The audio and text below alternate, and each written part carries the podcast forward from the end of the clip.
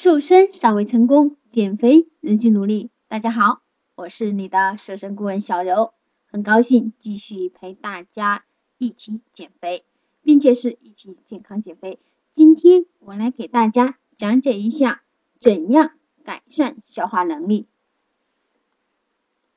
消化不好就会引起肠胃不适，就会导致身体一系列的不良反应，毒素的堆积。不但影响了生活质量，还影响了减肥目的。接下来就跟着小肉一起来通过饮食来改善这个现象。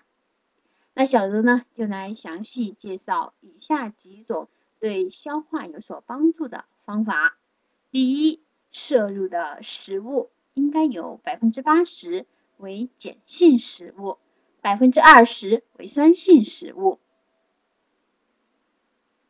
对于酸碱性食物，在上一期节目当中详细的讲解过，所以呢，还没有收听到的朋友一定要去收听一下。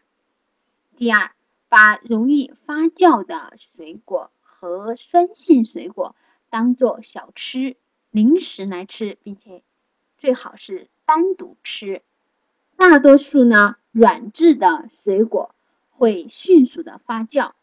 比如说像桃子、芒果、草莓、甜瓜这一些酸性较强的水果，像橘子、柠檬、柚子这些水果呢，就相对来说更加容易消化，并且 GI 值也不高，能很快释放呢它本身的一些果糖的一些成分。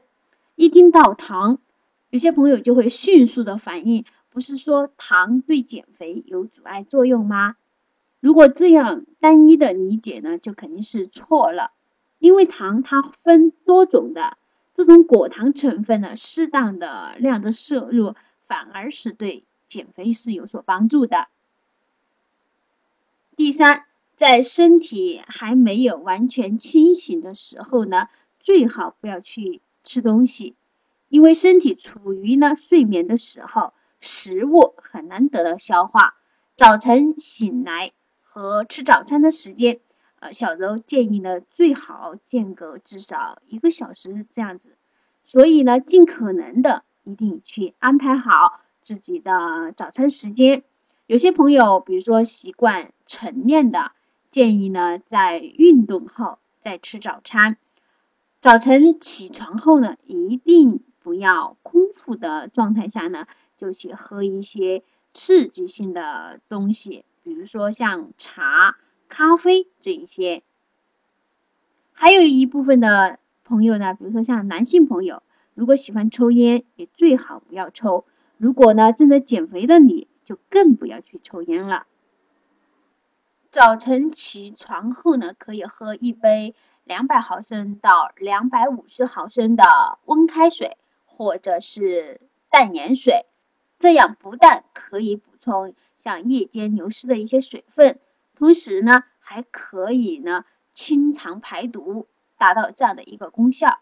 所以从这些小细节做起来，当然有的朋友会说到这些小细节做起来其实还有一定的困难的，所以这种是一种习惯的问题。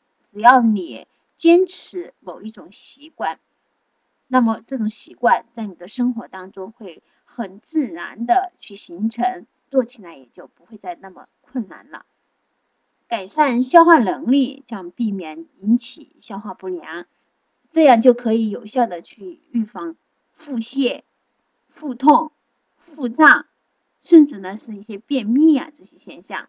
给身体一个良好的环境来减肥，这样呢不但轻松，而且呢效果也非常的明显。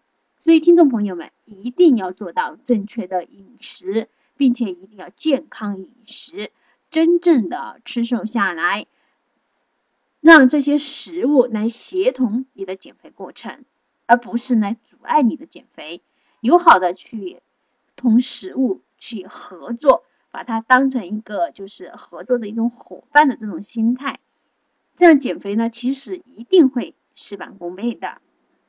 那今天讲到的以上这三点小技巧、小方法，不妨大家可以去试一试，尝试的做一做。希望今天的分享对你有所帮助，有所改善。好了，那今天的节目我们就先到这里啦，感谢你的收听，下一期我们再见。